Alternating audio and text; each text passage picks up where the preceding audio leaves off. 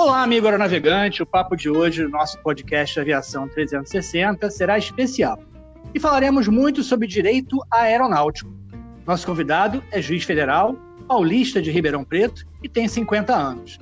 Eu, particularmente, tive o prazer de conviver com ele durante o tempo que servimos juntos na IPCA e depois na Academia da Força Aérea. Ele se formou oficial aviador em 1994, mas foi durante as investigações sobre acidentes aeronáuticos ele percebeu o quanto o direito estava ligado à sua vida. Para falar bastante sobre direito aeronáutico, está conosco o juiz federal Marcelo Honorato. Como vai, meritíssimo?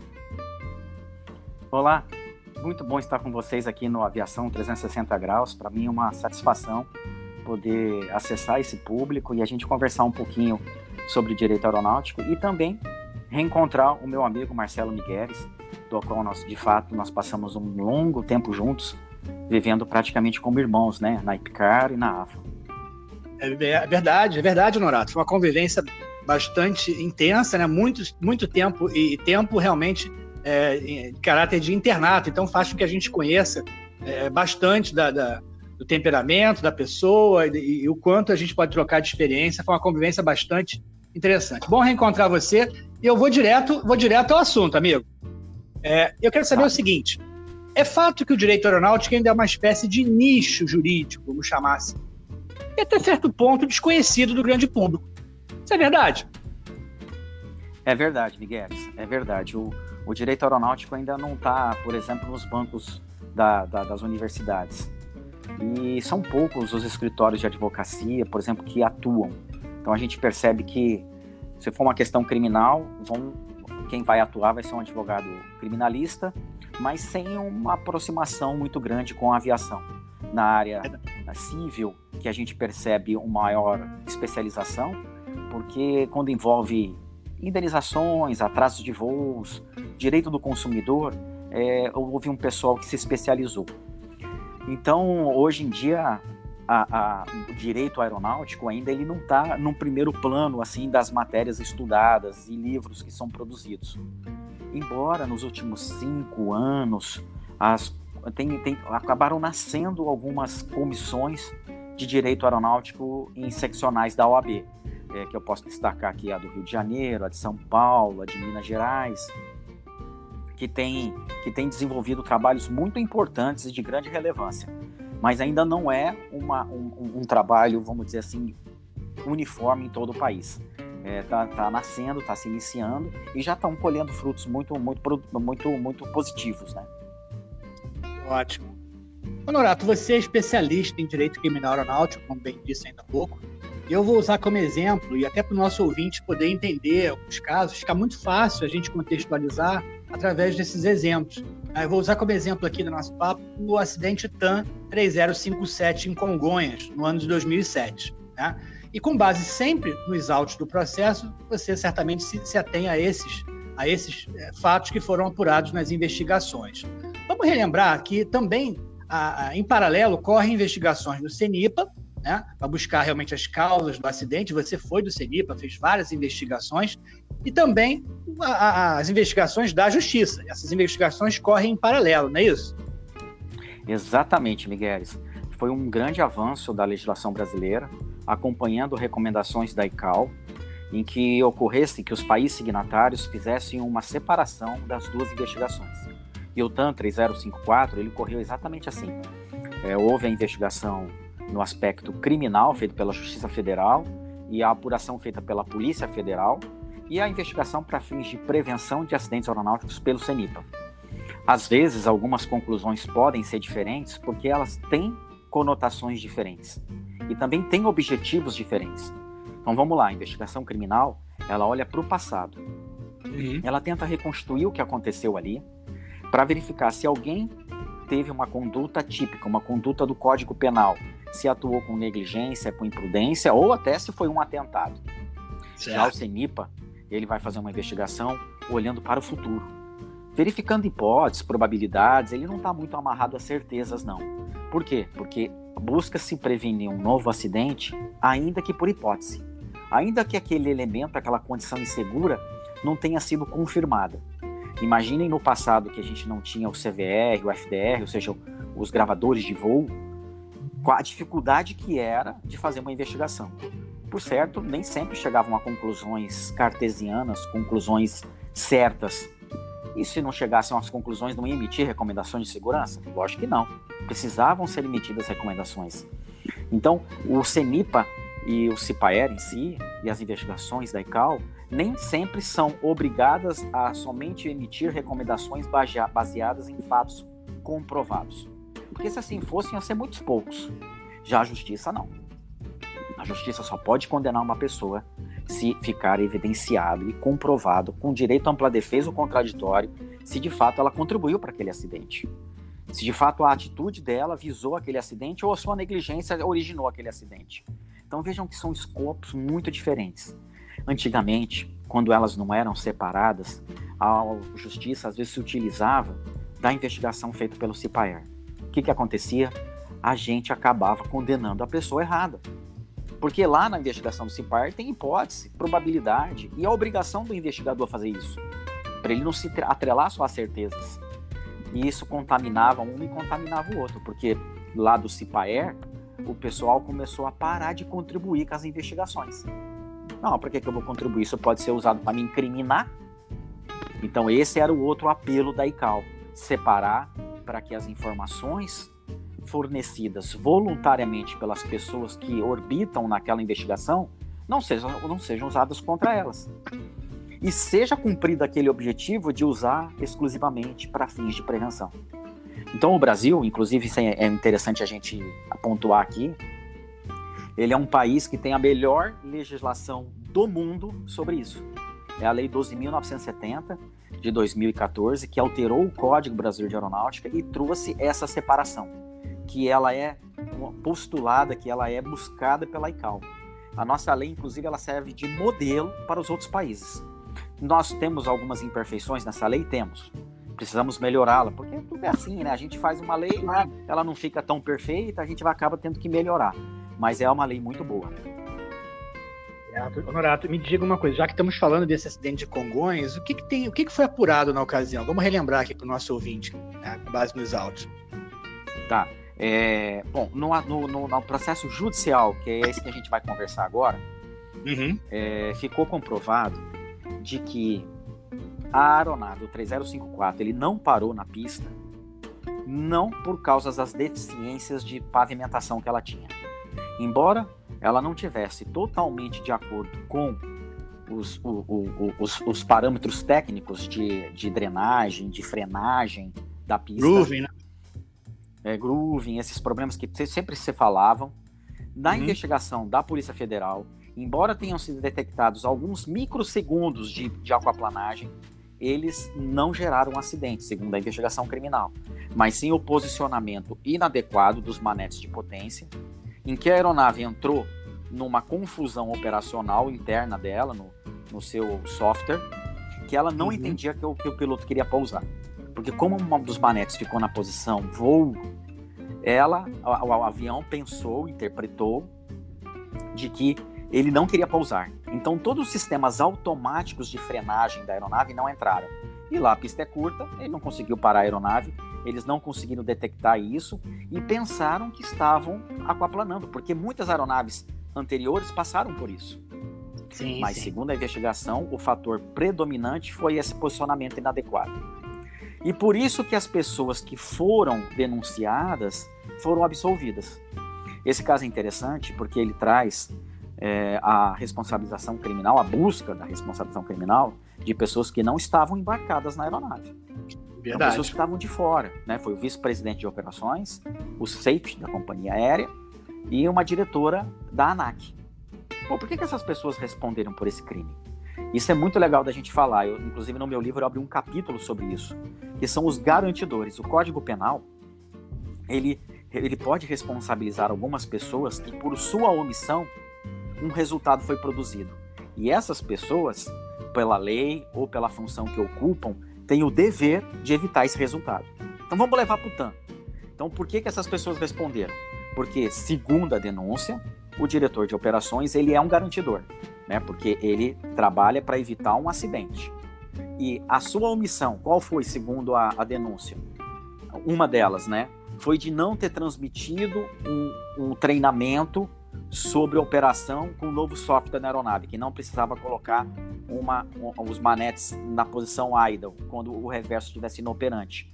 Seria certo. suficiente, é, já poderia colocar os dois na posição reverso, mesmo que eu não estivesse mais operando em reverso. Para que isso? Porque no passado se verificou que esse modelo de aeronave trazia confusão com essa operação, com apenas um reverso. Verdade. Mas depois, nos autos, se comprovou que esse treinamento existe, porque inclusive essa mesma tripulação, ela efetuou outros pousos com colocando ambos os manetes na posição reverso. Só naquele que ele não colocou. O safety, por que, que ele foi, ele foi, ele respondeu nesse por esse crime? Porque não teria agido para desviar os voos da companhia aérea, porque aquela pista poderia so gerar aquaplanagem. Ora, a aquaplanagem, segundo a perícia da Polícia Federal, não gerou acidente. Então, ainda que isso tenha ocorrido, ou seja, ele deveria ter colocado as aeronaves em outras pistas, esse não foi o motivo do acidente. Então, se não foi a causa, ele não pode ser responsabilizado por ela. Ele pode ser responsabilizado administrativamente, pela ANAC, pela gestão de riscos, mas não por aquele fato. Né? Porque o direito criminal ele é muito exigente para você poder condenar uma pessoa. Então não é porque houve um erro que esse erro por si só vai gerar uma condenação. Não, ele tem que ser a causa do acidente. Senão ele não pode ser condenado por isso. Verdade. Então esse foi o, o TAN 3054 foi esse, um dos grandes casos, né, em que gestores da companhia aérea responderam criminalmente por um acidente. Isso no passado era muito difícil. Geralmente se olhavam apenas a tripulação. Mas eles acabaram absolvidos porque não houve o nexo causal. Perfeito, Marato. Agora você mencionou a respeito do seu livro, tá? Eu, eu tenho o prazer de divulgar essa obra, né? Até porque eu sou um grande incentivador da leitura. Né? E o livro Crimes Aeronáuticos, que é uma obra de referência sobre o tema, ah, já está indo para sua quarta edição. É uma linguagem que consegue vencer o desafio de atingir dois públicos-alvos, tá? o profissional de ciências aeronáuticas e o operador do direito.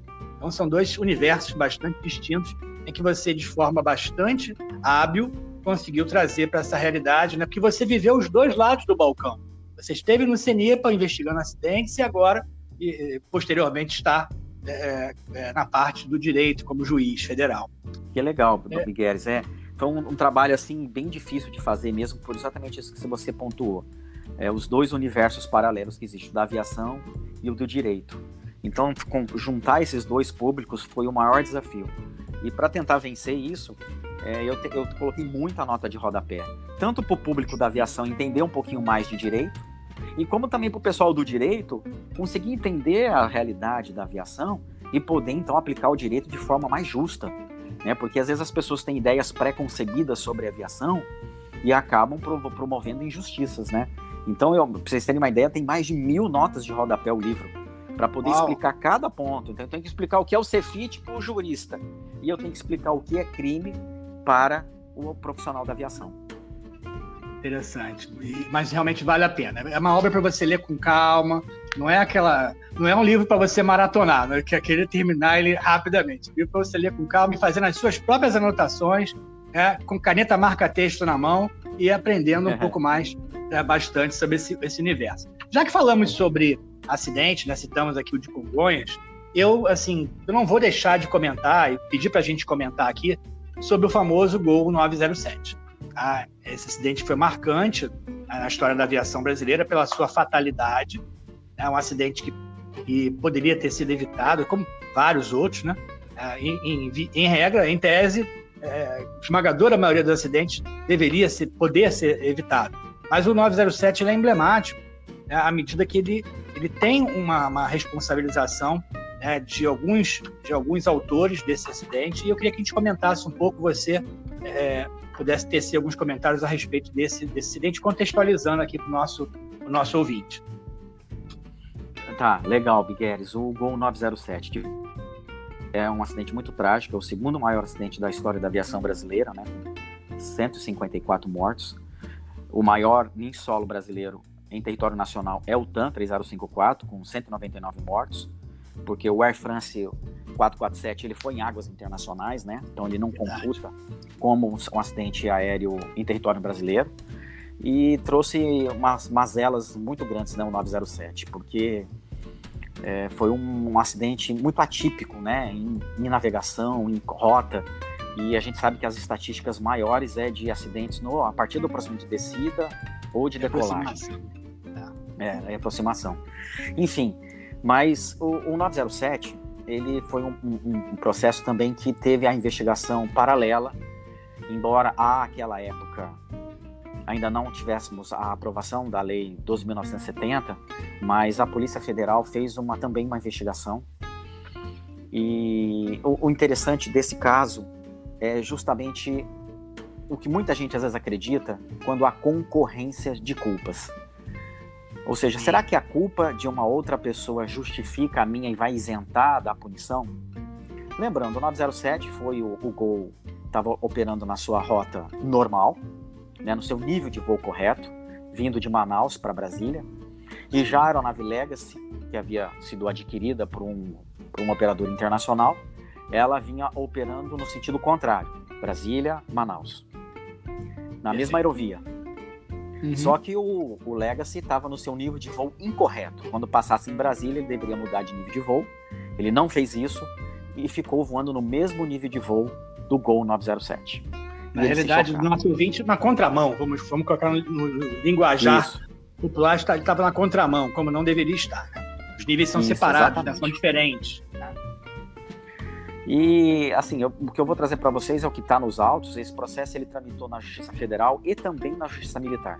Bom, mas uma pessoa pode ser responsabilizada em dois, duas justiças?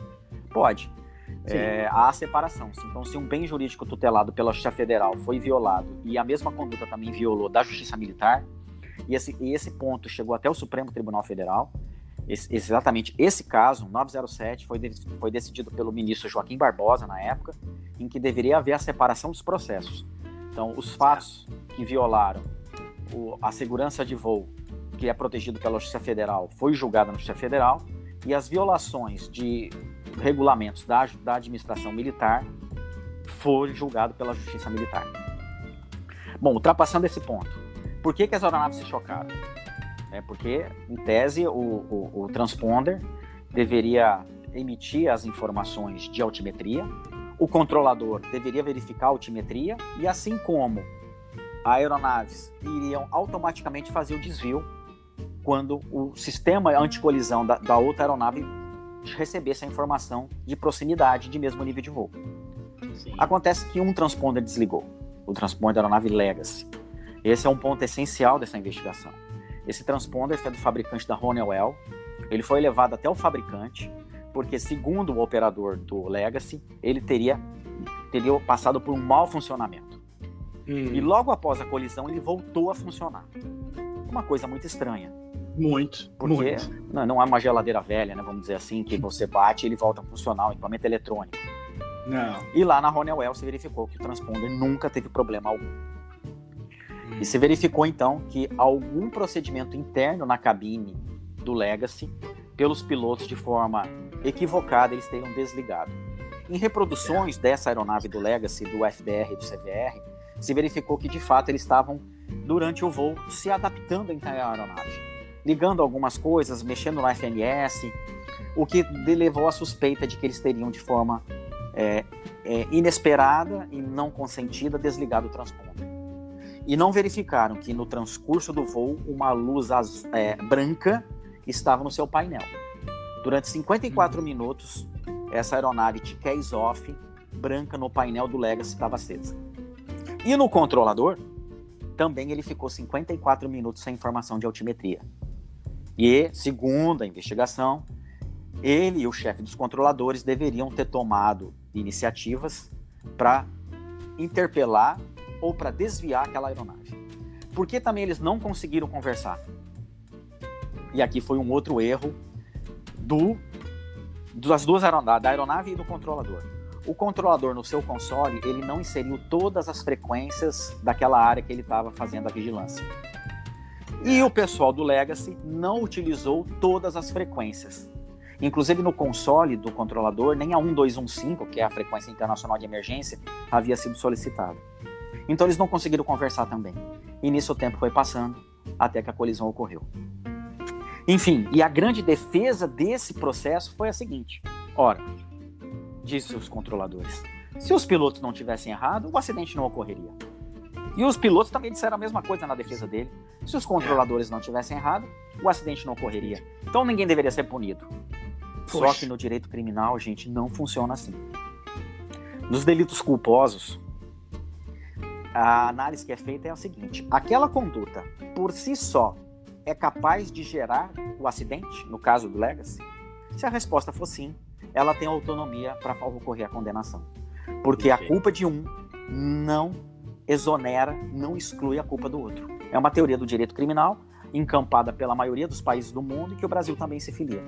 Então a gente analisa a conduta específica. Então o juiz fez a seguinte pergunta no campo de observação dele: o erro do controlador de deixar uma aeronave 54 minutos voando numa aerovia RVSM, ou seja, uma aerovia em que os distanciamentos verticais de separação são menores, sem interferir, seria suficiente para gerar uma colisão?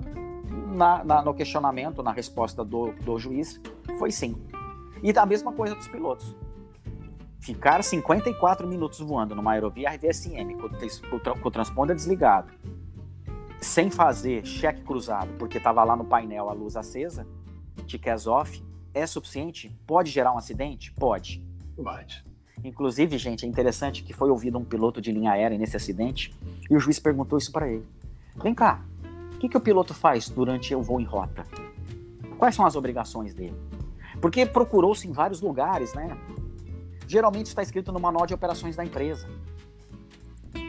No todo é. táxi aéreo.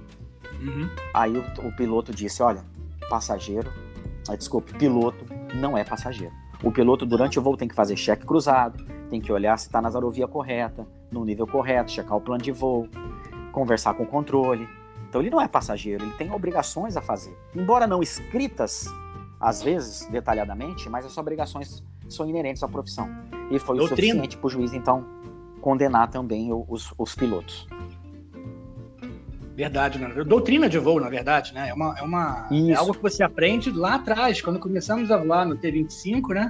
Essa, esse cheque Isso. cruzado já era, era, nos era exigido né, desde o início. Né? Isso aí é Exatamente. básico. Dorato, é, eu, quero, eu quero aproveitar, já que a gente está é, esmiuçando alguns temas, e, e, é importante trazer para o nosso ouvinte do, do Aviação 360 é, dois assuntos importantes que estão é, pontuando o nosso universo aeronáutico. Um deles é, são chamados TACAs, né? Na linguagem aeronáutica popular, todo mundo entende o que é, mas são os transportes aéreos clandestinos. Tá? O outro é o tráfico de drogas, que tem utilizado aviões é, como ferramenta do crime. É, gostaria que a gente conversasse um pouco, você comentasse um pouco sobre a criminalização desses atos, tá? que muitas vezes é desconhecido pelos seus infratores, tá? com, com, com penas na cabeça deles menores do que realmente eles são na, na, no mundo jurídico.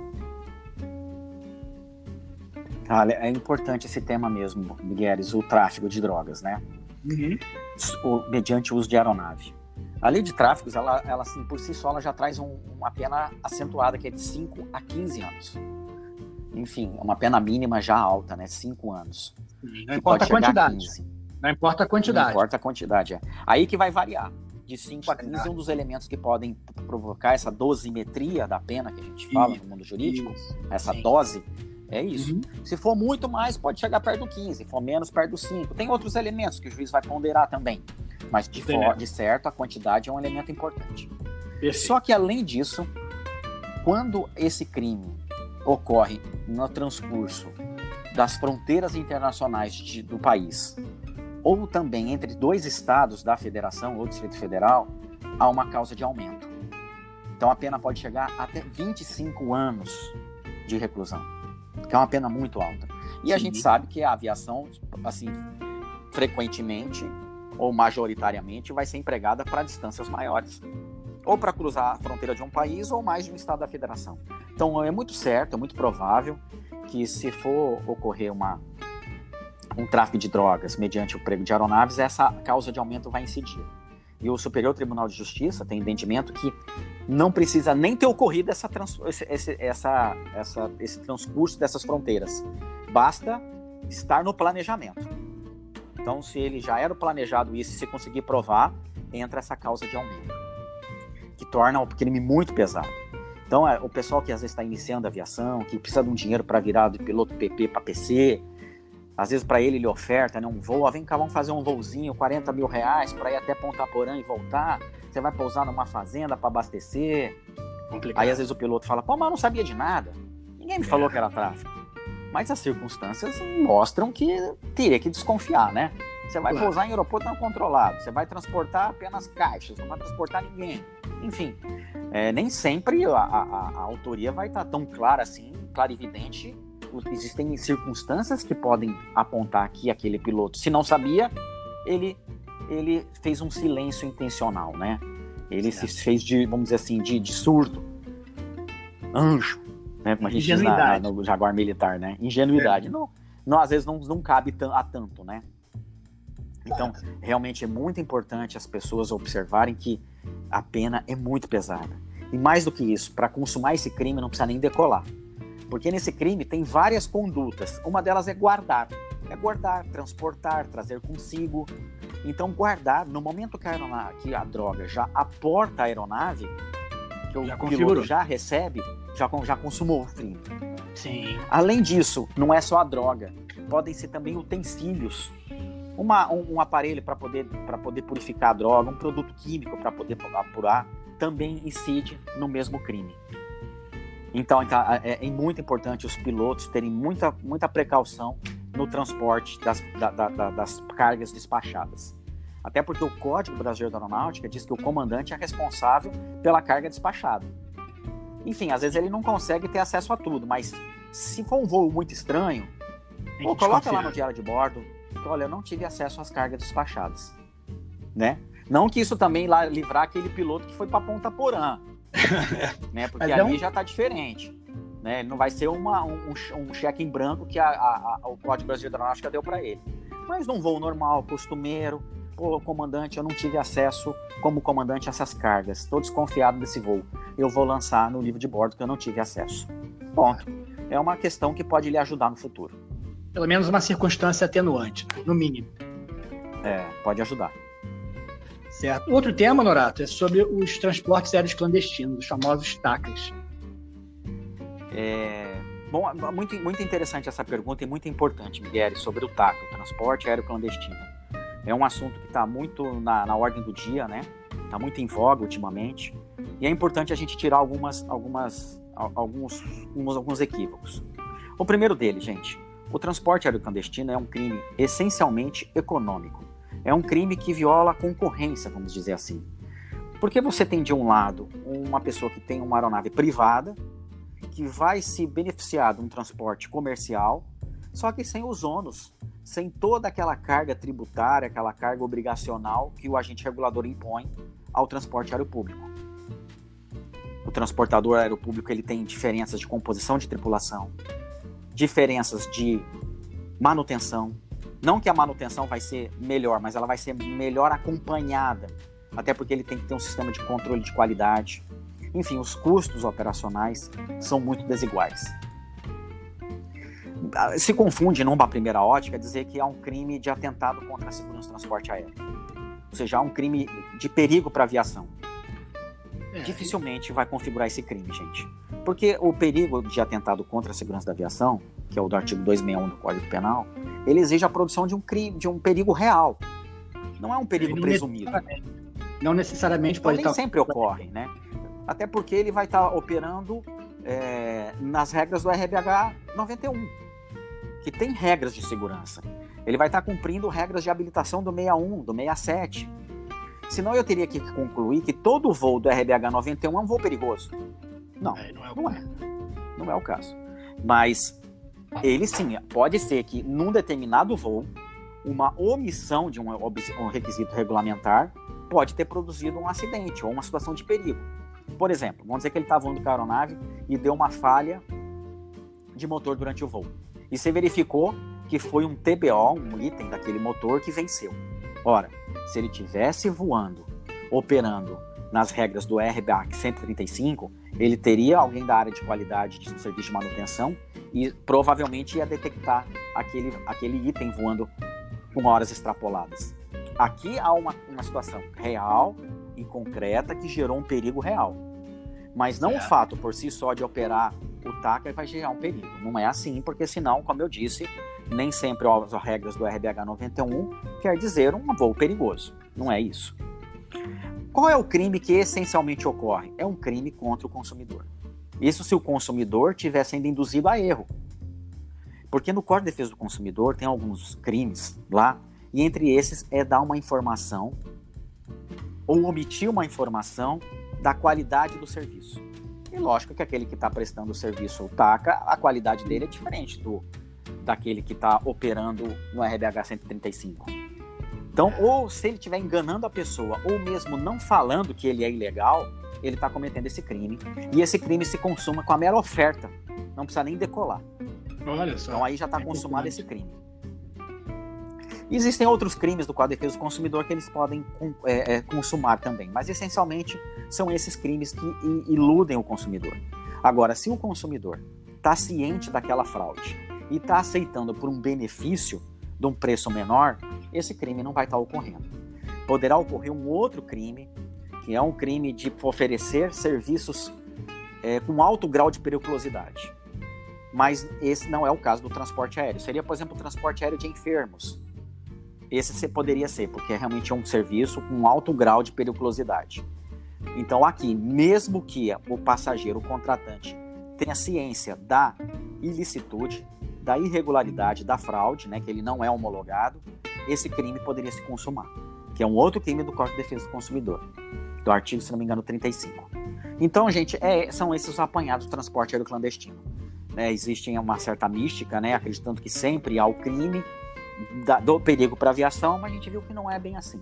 Mas contra o consumidor, a grande chance de ocorrer se ele tivesse sido induzido a, a erro, se ele tivesse sido enganado. Entendi. É, é muito. Acho que a regra básica, a gente, a gente sempre tem que partir para o bom senso em, em, linhas gerais. Eu acho que em última análise sempre partir o bom senso. E, e assim, eu costumo dizer que não existe almoço de graça. Né? Então, se o consumidor perceber que tem um valor está muito abaixo do que ele pagaria, uma empresa regular de transporte aéreo, tem que desconfiar. Acho que vai um pouco também da malícia, né? Tem que haver. E o próprio piloto também, naquele caso que nós falamos anteriormente, né, do, do, do, do transporte de drogas, no tráfico de drogas, ele também tem que achar que, poxa, eu tô, tô ganhando um dinheiro muito além do que eu ganharia para fazer esse tipo de voo. Tem, tem que haver. Acho que isso aí, essa ingenuidade não cabe. Né? A gente tem que ter realmente esse, esse nível de desconfiança eh, eh, ligado para a gente. Verdade, né? É... Isso, é muito, isso é muito avaliado pelo juiz, né? Quando a gente é um extremo, uma ingenuidade muito acentuada, a gente a desconfia. Tanto é que se utiliza como padrão para essas análises o homem médio, não o homem inocente, nem o homem malandrão, mas o homem médio. Pô, tá muito estranho aqui, eu tenho que desconfiar, tô desconfortável. Tá estranho. É, senão é, pode né, se, se, se entender que houve uma anuência com aquela conduta. Né? A pessoa não estava tão ingênua a esse ponto. Certo. É, Juiz Honorato, a gente está se encaminhando para a parte final da nossa conversa. Realmente é uma, uma, uma oportunidade ímpar o ouvinte do podcast Aviação 360 conhecer um pouco desses detalhes, esmiuçando cada um desses episódios. Isso aí realmente é um, um, um brinde para o nosso, nosso ouvinte. Agora, não vou vontade de perguntar né, uma curiosidade. O, o, o nosso podcast tradição sempre trazer um pouco um lado pitoresco, inusitado. Ah, eu vou perguntar para você se você tem o hábito de assistir algumas séries de desastres aéreos, o famoso Mayday desastres aéreos. O, o juiz gosta de assistir esses, esses, esses episódios? Eu gosto sim, Miguel. Eu acho bacana, porque embora às vezes eles colocam às vezes alguns casos com mais fantasia, porque é do próprio da, da televisão, né? Mas a gente acaba Sim. aprendendo alguma coisa. É muito legal, a gente aprende às vezes de outra aviação.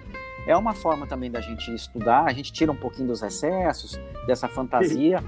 mas é bem legal. Eu acho que vale a pena as pessoas assistirem sim. Poxa, que bom. Olha, eu conversei com o juiz federal Marcelo Honorato, tá? meu amigo há mais de 30 anos, e como eu falei, nos brindou hoje o nosso podcast Aviação 360 com seu conhecimento sobre direito aeronáutico. O ouvinte certamente vai conhecer muito mais ao ler o seu livro Crimes Aeronáuticos, as boas livrarias, e eu costumo dizer que nas ruins também, não deixe de procurar.